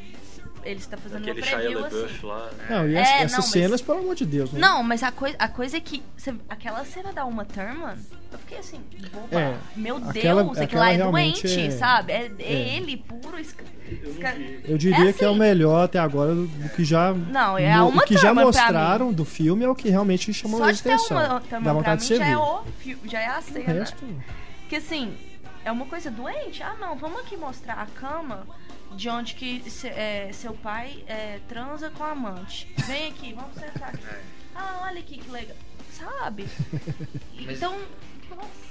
Eu posso estar delirando, mas eu acho que assim, que daqui a uns 20 anos, as pessoas vão olhar pra trás e vão ver que ele tá fazendo uma coisa muito importante com esses filmes. Mas eu posso estar delirando. Eu falo a mesma coisa do Harmony Corine. Ninguém me ouve do Harmony Corine se daqui a 20 anos ele vai ser. As pessoas vão usar Harmony Corine pra, estu- pra estudar a geração de hoje, tá? É. É, delírio. Ele é sempre, ele é sempre polêmico, né? A gente tem que realmente aguardar. E agora, cinco Eu- eu fico horas, puxa vida. Fazendo um shame de 5 horas. Pois é. Não, mas Shame, É. se, for, se for tão bom quanto Shame, já tá bom. É, vamos ver o que, que vai sair daí. Vai ser duas vezes bom como o Shame, são cinco horas. Agora, Double shame. mudando, né? Totalmente de classificação indicativa, né? O Harry Potter tá voltando aí, né? O mundo de Harry Potter, pelo menos. A Warner anunciou que vai fazer um spin-off baseado naquele livro que qual é o nome, Luiz? Você que é É, mais fã foi que eu. Criaturas Fantásticas onde eles vivem. Pois é. É onde habitam. né? É onde habitam. Esse é, livro, Eu pelo que eu vi onde vivem os entendi, monstros, É onde vivem os monstros, que eu confundi os dois. Criaturas fantásticas. pelo que eu entendi, é um livro que existe dentro do universo, Eu né? Que é o o Harry. Potter lê e eles também lançaram isso pro público. Mas É, que história que tem Não, nisso? não tem Que dá? nenhuma. É um tipo de enciclopédia. É como se fosse. Eu acho, eu acho que parece meio Silmarilho do. Não, Ah. assim, o livro, É. o livro é assim, lá. É, elfos, aí tem o que, que é, onde que eles vivem, o que, que eles comem. É isso, assim, É. é, o livro que o Harry Potter. vive.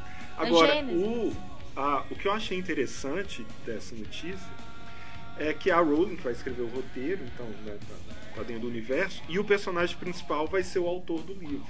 Hum, né, o autor fictício, e vai se passar 70 anos antes do Harry Potter. Uhum. Então eu tô imaginando um Indiana Jones no universo fantasioso. Porque é o cara que deve de ir conhecer os animais fantásticos, onde eles habitam e viver altas Ele aventuras. vai catalogando lá. esses Essa animais. galerinha do né? barulho. Tipo um Jack Cousteau.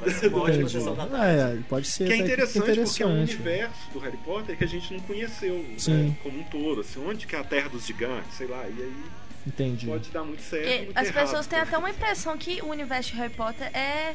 Ah, falo, as pessoas que, né? Porque eu sempre fui Os fã de trouxas. Harry Potter. É, eu sempre fui muito fã de Harry Potter. E eu tinha amigos que eram. Eu não sou tão fã de Senhor dos Anéis, assim. E tinha. Ah, mas o universo de Harry Potter é mu- muito menor do que o universo que o Tolkien estabeleceu em Senhor dos Anéis. Assim, não, gente. Mas ela nunca mostrou o universo mesmo. Não tinha lançado ainda o filme.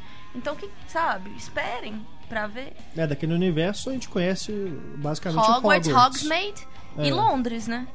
Pois é. Não, mas são comparações loucas também, O né? Mundo comparar mágico, Harry né? Potter com O Senhor dos Anéis são duas coisas. É, né? porque é, acho que a comparação Mas existe porque foi lançado é. na época, né? Eles foram chegaram ao cinema comparar O Senhor juntos. dos Anéis com Narnia, agora com Harry Potter. Não, mas a coisa nem é comparar um. um- é, Porque é porque teve uma rivalidade. prenome É. JKK. Não, o Tolkien já começa ganhando, né? Ele tem uma letra a mais, né? É verdade. Mas sempre teve essa rivalidade, assim. Até o Renato mesmo, toda vez que eu, que eu, que, que eu falo de Porque Harry você curte a briga. É. Não. Só um negócio, uma, uma história recente legal de, de Harry Potter, que eu fui, eu fui ao café onde a J.K. Rowling escreveu Harry Potter, Que ela só podia é- tomar café, né? que é Edimburgo, pobre, é, porque ela não tinha dinheiro. É. E aí, aí tem lá o lugar, a mesa em que ela sentou e tudo. Aí ela, ah, do local onde, onde, ela, onde ela sentava, a vista é para um cemitério. Aí você vai ao cemitério e aí lá tem o túmulo da McGonagall, tem o túmulo do Nossa. Tom Riddler, sabe? E aí, os, aí você vai reconhecendo os personagens do, do livro nos túmulos, né? Que a é onde ela, é ela hein? passeava. De dentro do café ela tá vendo os túmulos. E aí, ah, se você continuar andando pelo cemitério, do outro lado, do lado oposto ao café, mais ao lado do cemitério, tem uma das mais tradicionais escolas escocesas, que é Hogwarts descrito. assim. Hum, E juntando isso, entendi. em Edimburgo, o castelo de Edimburgo fica em cima de uma rocha. Então, se você Ah. colocar aquela escola em cima da rocha, é, é a descrição de Hogwarts. sentido, É bem, bem legal. massa. Tudo. Nossa, agora eu fiquei com vontade de ir lá. Agora, a polêmica, né, que ainda persiste, que é o Ben Affleck como Batman. Ele finalmente se pronunciou, foi no Jim Fallon, falou um pouquinho lá sobre o que, que ele achou, que, como é que foi, né, essa contratação. Extremamente humilde, É. E também falou sobre essa má recepção, né? Porque até hoje, até hoje as pessoas ainda estão insistindo que ele não vai ser um Chatura. Batman bacana, né? Aproveitando aqui que temos pessoas que ainda não comentaram, porque estávamos aqui somente eu e Luísa na época que saiu a notícia. Que vocês estão esperando aí de Ben Affleck como o Homem Morcego. Olha, eu, ah, assim, eu não quero criticar antes de ver, porque eu dei meu voto de confiança pro Ashton Kutcher como Jobs, por exemplo. né? Mas eu acho que pode ser legal, assim, eu não acho mesmo, sinceramente, que pode ser um Batman legal, é uma reinvenção, sem comparar com o Christian Bale, né? Até o Michael Keaton já foi, né, o Val Kilmer foi o Batman. Ah, Agora, qual é o problema do Michael eu- Keaton de Eu Batman? também, também vou defender. O Michael Keaton de Batman. Batman, não, eu gosto dele. Eu- não, eu acho que ele é um bom Bruce Wayne, mas de Batman ele não É. funciona não. É, tudo bem. É, a- agora, eu acho que, que era uma coisa que tirou um pouco o foco do filme. O, o Ben É. Affleck é um personagem muito forte. Ele já era um filme forte o suficiente por ser o filme do Super-Homem contra o Batman. E agora tá é o filme do Ben Affleck como Batman. E eu acho que é uma coisa que vai tirar as pessoas do filme. Eu não, eu não consigo ver as pessoas vendo o Bruce Wayne, mas vendo ao Ben Affleck. Agora vamos ver como que o Ben Affleck vai fazer a voz É, do isso Batman. sempre é um então eu acho que isso vai ser um, vai ser um problema. Por isso que eu defendi que a Warner devia procurar um, um ator completamente novo, assim. Que eu acho que devia fazer igual o Henry Cavill mesmo, porque ele não tinha feito nada de peso, tinha feito só os mortais de grande, assim. E as pessoas simplesmente. É um bom ator, eu achei que ele ficou. Sim, Sim, sim. ele- ele- ele- ele ele convenceu uma as atuação- é, pessoas a gostarem. Superman eu gostei bastante dele, tem aquela coisa. É, eu acho que o filme do Superman tem tantos problemas que ele não chega a ser um dos problemas. Não, Tem não, acho hora nenhuma que ele é um problema, assim. É, ele convence direitinho, ele é tranquilo. Mas o Ben Affleck é a coisa que, assim, eu realmente confio no Ben Affleck. Não sei, eu acho que ele tem uma. O problema, se o, filme for ruim, vai ser o Ben Affleck, sabe? Eu acho que as pessoas têm muito essa de julgar. Ah, o Demolidor foi ruim, mas o Demolidor foi ruim porque tem uma direção horrível, tem um roteiro péssimo, entendeu? A culpa não é do Ben Affleck. É de um diretor que não tava ali pra, pra fazer, pra tirar o melhor do Ben E Affleck. serviu pelo menos pra ele poder casar, né? É verdade.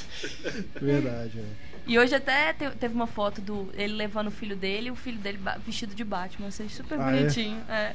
É, eu acho que te- a proposta do estúdio agora é uma proposta interessante e corajosa de mostrar um Batman mais velho, cansado, amargurado ou qualquer coisa desse tipo, que é o Batman. O Batman não é o cara, o George Clooney que ficava rindo, por exemplo, ou um cara tranquilão, bacanão, nem Usando nada. bate-cartão. É, passa aqui. Ah. Olha o meu Batmamilo, né? Não era aquele cara. Então, eu acho que o conceito que eles estão querendo fazer, pelo menos a ideia, a intenção tá boa até então, que é colocar o cara mais cansado. O Ben Affleck ter o queixo necessário, né, para fazer o Batman. Então, isso é uma- um pré-requisito. Eu acho que tem tudo para dar certo. O Ben Affleck não é assim o melhor dos atores, o mais expressivo, mas também não chega a comprometer, não. Pois eu acho é. que Mas pra vocês, Também quem acho que ele seria pode o Batman perfeito?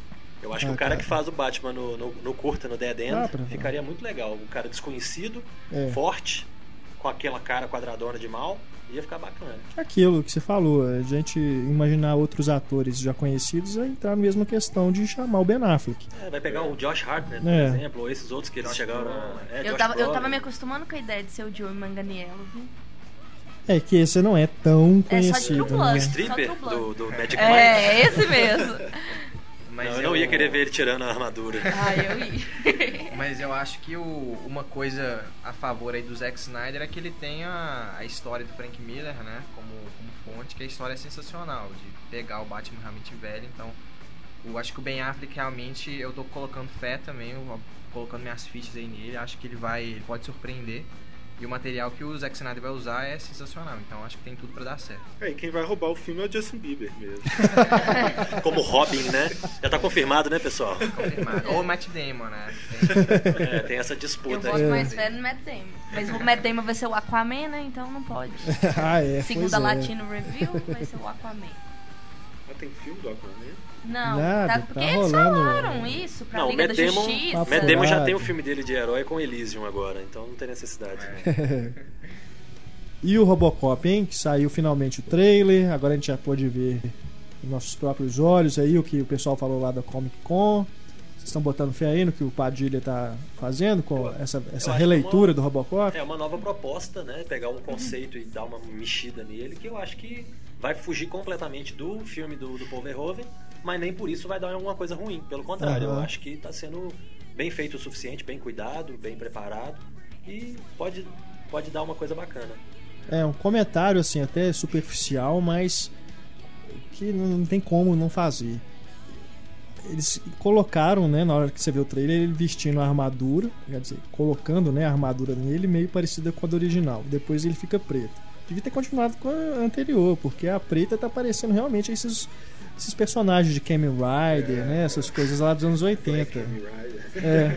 Não, Aquela armadura original, ela ainda funciona, assim, pelo que você vê o filme do É.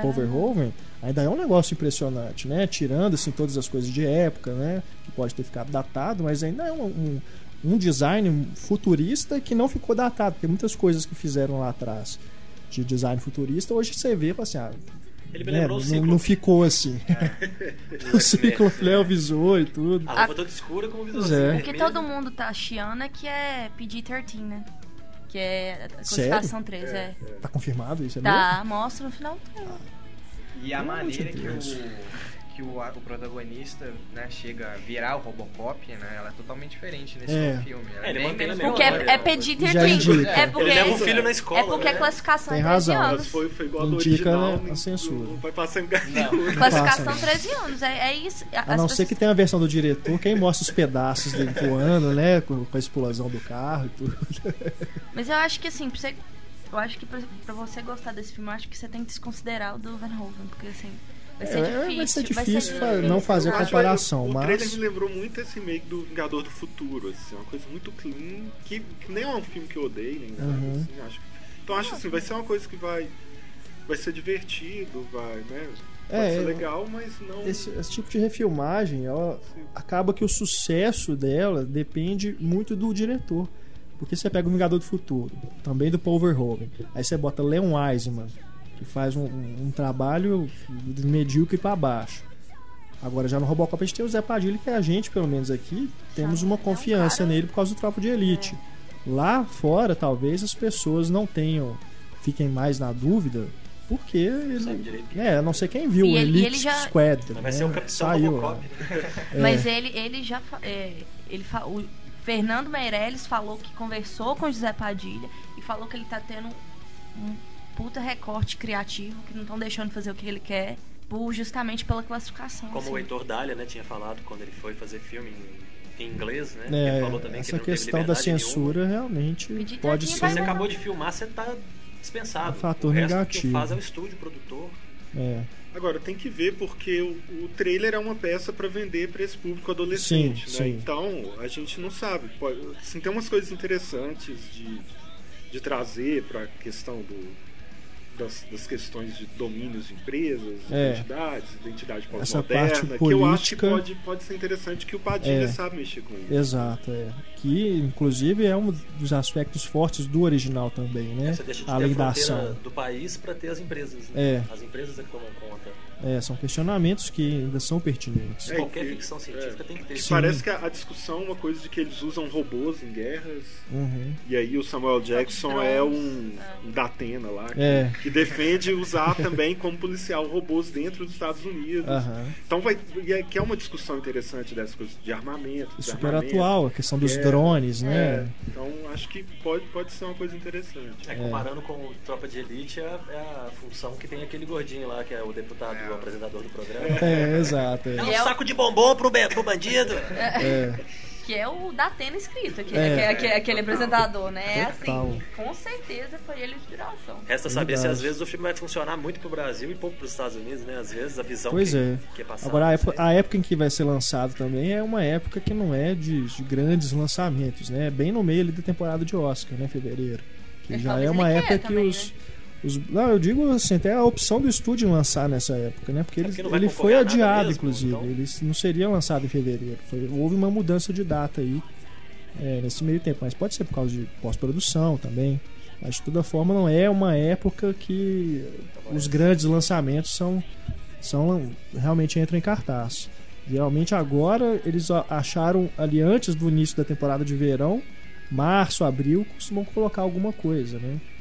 Mas mesmo assim, fevereiro é uma época que não é de muita confiança, né? Já indica que o estúdio não tá levando tanta fé assim num sucesso de público. É bom que vai ter menos concorrência, né? As chances de dar É. melhor às vezes são maiores. né? É. Vamos aguardar então. Antes da gente ir embora, é, queria falar aqui um pouquinho do Indie, né? O, a mostra e o Festival de Cinema, que começou aqui em BH e também acontece em São Paulo todo ano. Tá chegando aí na capital paulista agora dia 20.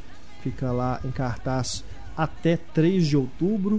Temos algumas indicações para fazer aqui para vocês que irão assistir e acompanhar a mostra em São Paulo, a gente que já viu aqui em Belo Horizonte alguns dos filmes. O festival está indo para São Paulo com a maioria dos filmes que estavam na que estão na mostra mundial, que reúne aí alguns dos principais destaques dos festivais que já aconteceram esse ano, né? Festival de Berlim, Sundance, enfim, e também duas retrospectivas do Jean-Claude Brissot e do Wang Bing. Do Wang Bing eu vou ficar devendo porque eu não pude acompanhar os filmes, mas do Brissot recomendo que vocês acompanhem porque não são tantos filmes assim, acho que são 10 ou 12, se não me engano, e estão todos aí na. Aliás, a gente chega nem a isso tudo, não. São, são 10 mesmo, são 10 que estão na mostra. Mas é, a maioria está em película, se não me engano, todos. Não sei, talvez pelo último, A Garota de Lugar Nenhum. Mas é um diretor fantástico para você descobrir. Ele tem essa fama de ser o diretor que da putaria, né? Porque os filmes.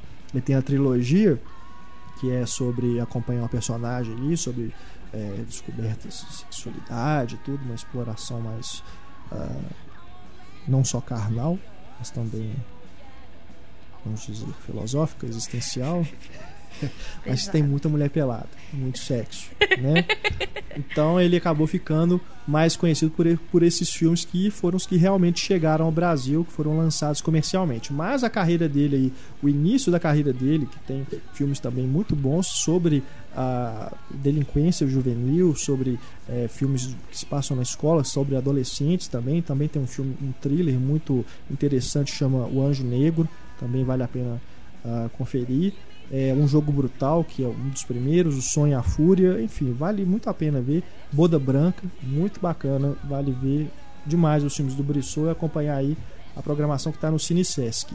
Da Mostra Mundial, que é aquela mostra em que você vai no escuro, porque a Sem maioria dos filmes nada. você, apesar de ter alguns premiados, né, como os, os filmes que ganharam Berlim, que é um episódio na vida de um catador de ferro velho, ganhou direção, se eu não me engano. Não, foi o Que grande ganhou prêmio do júri. direção, direção em Cannes, não foi não? Não, que ganhou Cannes foi o Reli. ah, é, Reli. é, um né? mexicano.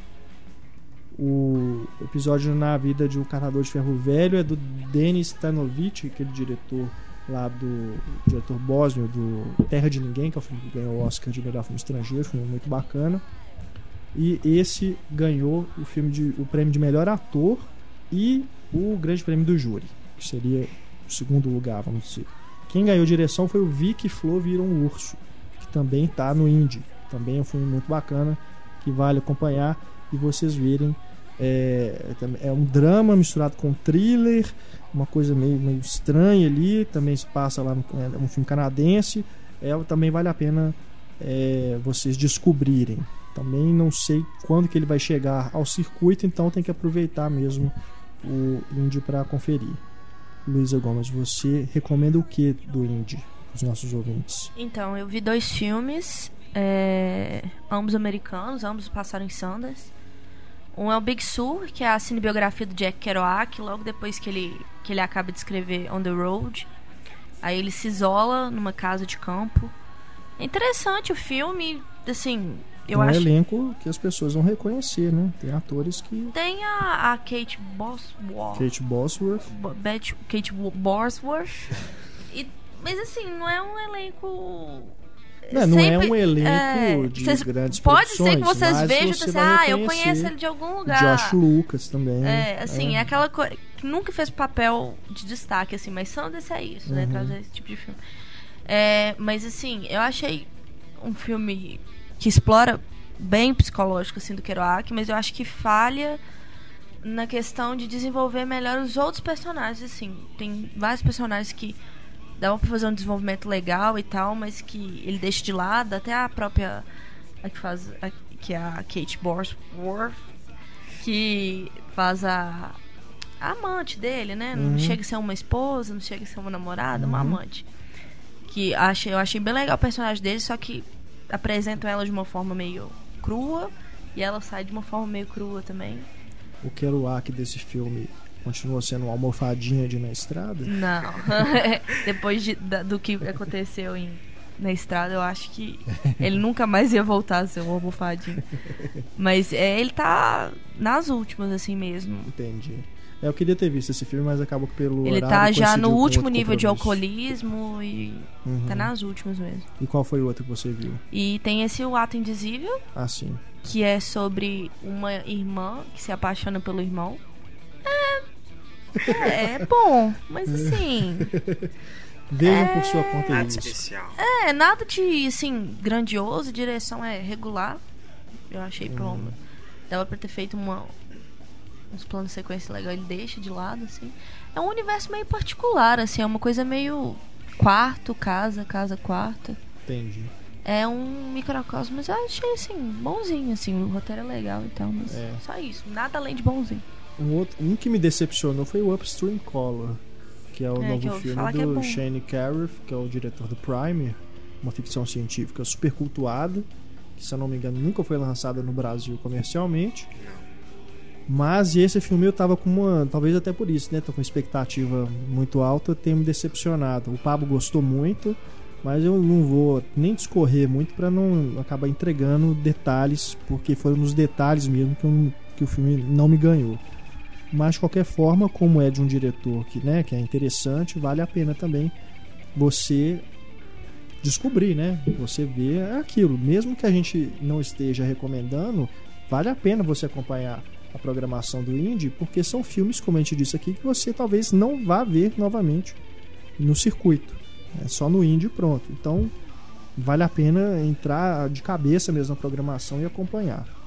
Um que o Antônio viu aqui, mas que infelizmente né, não estará Uhum. em São Paulo, é a Caverna dos Sonhos Esquecidos, do Herzog. Isso.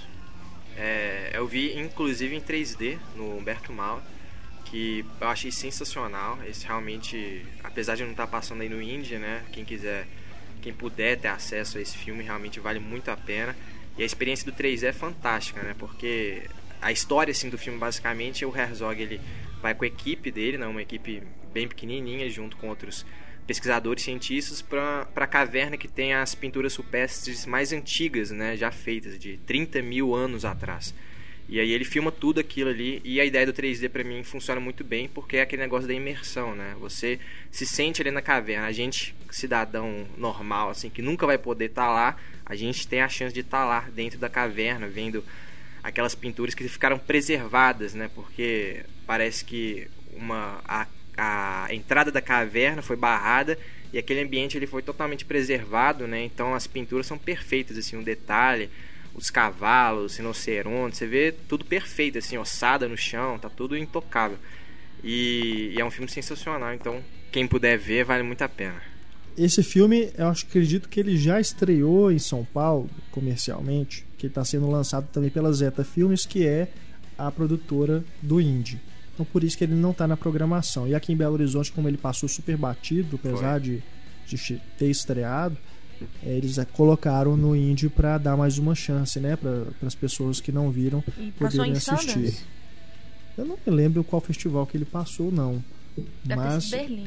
eu assisti também no cinema, vi 3D também e concordo com o Antônio. É um filme realmente fantástico. Inclusive o uso do 3D narrativamente também faz uma diferença gritante. É um filme que realmente precisava ser feito em 3D. Te levar para aquele ambiente, né, para você ter aquela dimensão da- daquele local. Não só isso, também o comentário que ele faz sobre a própria evolução da arte, né, com o filme, porque ele coloca ali o comecinho da, do- da expressão artística do homem, né, com a pintura na caverna, e a realização do filme com o 3D, Uhum. né, que É seria também a é. mais alta tecnologia, tecnologia de ponta, né, É. de hoje. E- Então é, é muito curioso como ele trabalha isso. É, e quando ele, a- acho que minha parte favorita, assim, é, é quando ele fala da questão do proto-cinema. Não sei Uhum. se você lembra que tem um desenho lá de. Tem vários desenhos, né? Mas um que ele foca é de um, acho que de um búfalo, um bisão, não sei, que tem seis patas, oito patas, que Uhum. simbolizava movimento, né? Exato. Então aquilo ali era um proto-cinema. É. E aí 30 mil anos depois vem o Herzog e, e com o cinema É. dele, com o 3D dele, filma aquilo, né? É, é Isso fantástico. É, sensacional. um encontro dos mais É. inusitados, né? De uma tecnologia com a outra, né? Por que não? Então, acredito que ainda aqui no Brasil não está disponível em DVD e Blu-ray, mas assim que sair, não deixe de ver, que realmente é um filmaço. Então é isso, pessoal. Vamos ficando aqui no nosso podcast Cinema e Cena, Papo de Redação, essa é nossa edição de número 1. Como vocês já sabem, nós teremos esse programa alternando com o nosso debate temático, ou seja, na próxima semana teremos o debate, depois nós voltamos com o nosso papo de redação e assim sucessivamente. Novamente teremos aqui a nossa mesa e esperamos contar mais uma vez com o René França, se ele estiver aqui por BH. Muito obrigado, viu, René? É, Pela eu, eu, eu que agradeço. Foi muito, foi participação. muito legal participar. É, espero que escutando seja tão divertido quanto foi participar aqui. Foi bem legal mesmo. Valeu, obrigado Marcelo, muito obrigado Luiz Antônio, muito obrigado a você que está nos acompanhando, obrigado Isabel, que eu sei que está escutando a gente agora, né? Já, já desligamos o telefone aqui, mas agradecemos também a presença dela e aguardamos os e-mails de você. Quem quiser participar do nosso programa por telefone é só mandar pra gente no cinema@cinemicena.com.br o número de preferência fixo, tá, gente? Pra gente poder ligar aí pra vocês e vocês também participarem aqui da nossa, do nosso bate-papo. Então até a nossa próxima semana, nosso próximo debate, nosso próximo bate-papo. Até mais. Tchau.